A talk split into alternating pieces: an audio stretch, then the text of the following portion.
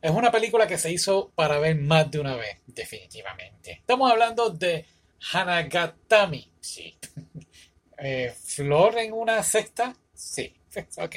Es una película de guerra japonesa del 2017, pero no realmente de guerra de acción, sino de las consecuencias de la guerra. Es dirigida por. Dilo, dilo bien. Nobuhiko Obayashi, ya está decir el nombre. Ahora bien, la película gira en torno a este personaje llamado Tochihiko, que es un niño de 16 años. 16 años. Yo pensé que tenía como 35. sí, ¿verdad? Se veía un poquito.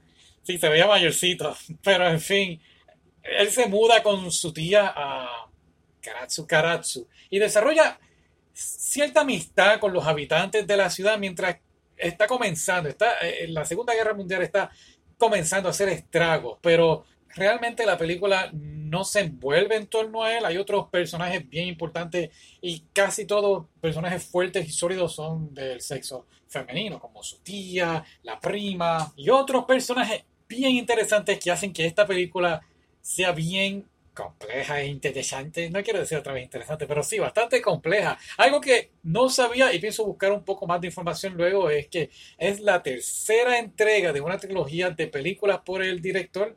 Eso no me interesa. Sigue hablando de la película. Ok.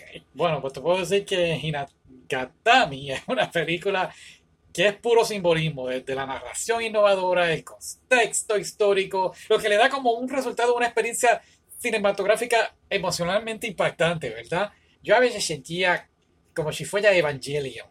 ¿Sabes qué? En cierta forma, sí, había mucho parecido a Evangelion en el anime, pero creo que esta película era bastante única. Fue hecha para, definitivamente para ver más de una vez, ya que el simbolismo de la película opera en múltiples niveles, cada uno de los cuales representa temas bien esenciales para continuar el, la película, eh, la narrativa, como el espejo, como el espejo. Oh, y, y, cada personaje tenía algo en específico de simbolismo. Sí, eso quedó muy bien y de verdad, como digo, hay que verla más de una vez. La vamos a ver cuando terminemos todo el festival.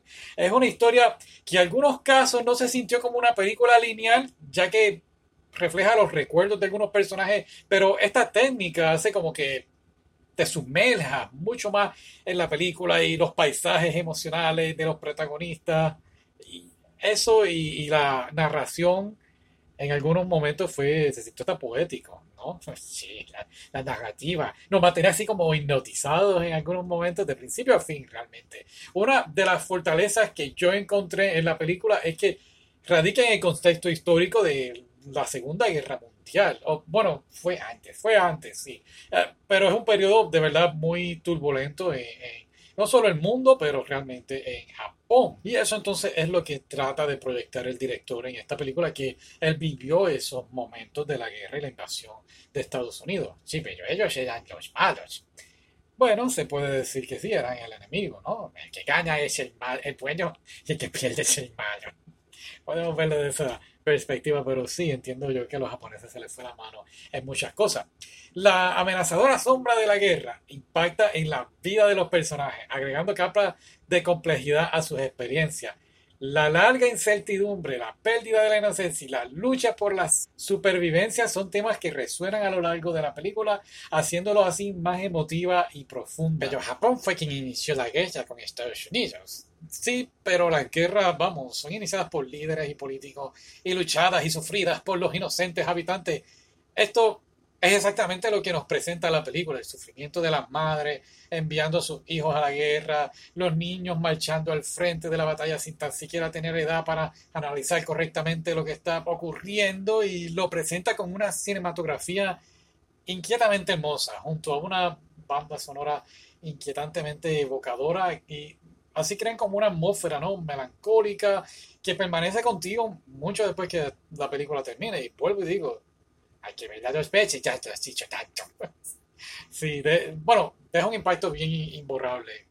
Eh, para mí fue algo, un torbellino de emociones, sí. Y es que cada personaje es complejo y no es casi hasta el final que dice, oh, ok, ya vas entendiendo lo que el personaje representa y Pues es que la guerra y su estupidez. Sí. ¿Lloraste? No, no lloré. Pero, ¿sabes qué? me, me, dejaste mucho. Creo que tu comentario de Evangelion me, me dejó pensando. O sea que como Evangelion no es para niños esta película. No, tiene unas escenas interesantes. Donde corren caballos.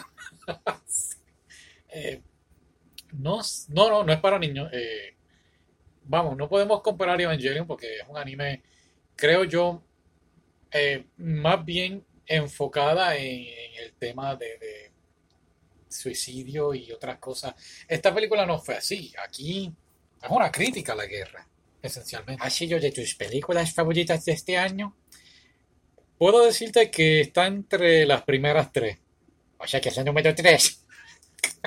sí, porque si dices es de las cinco mejores que vi, están las primeras cinco, pues es la número cinco. no lo había pensado así. Creo que Hmm, déjame pensar. Eh, bueno, pues dijimos que íbamos a hacer como unos premios este año. Sí, lo podemos dar para el podcast al final. Ok, sí. Um, y pues nada, gracias por escucharnos una vez más. Me sorprende que sigan aquí viéndonos. yo creo que mientras más veía la película que yo pensaba que estaba muy aburrida, mientras más la veía, más interesante se ponía. Sí, tienes toda la razón. Al principio yo sentía que hoy que estaba a hacer otra película de esas aburridas y no, cada vez era como un misterio y, oh, ¿qué está pasando aquí? Pero, ¿qué es esto? Están todos locos y bueno. Hay que verlo otra vez. Lo dijiste tú, no yo. Como sea. Como sea. Ok. Pues, ok, ahora sí. Hasta la próxima. ¿Por qué no? Bye.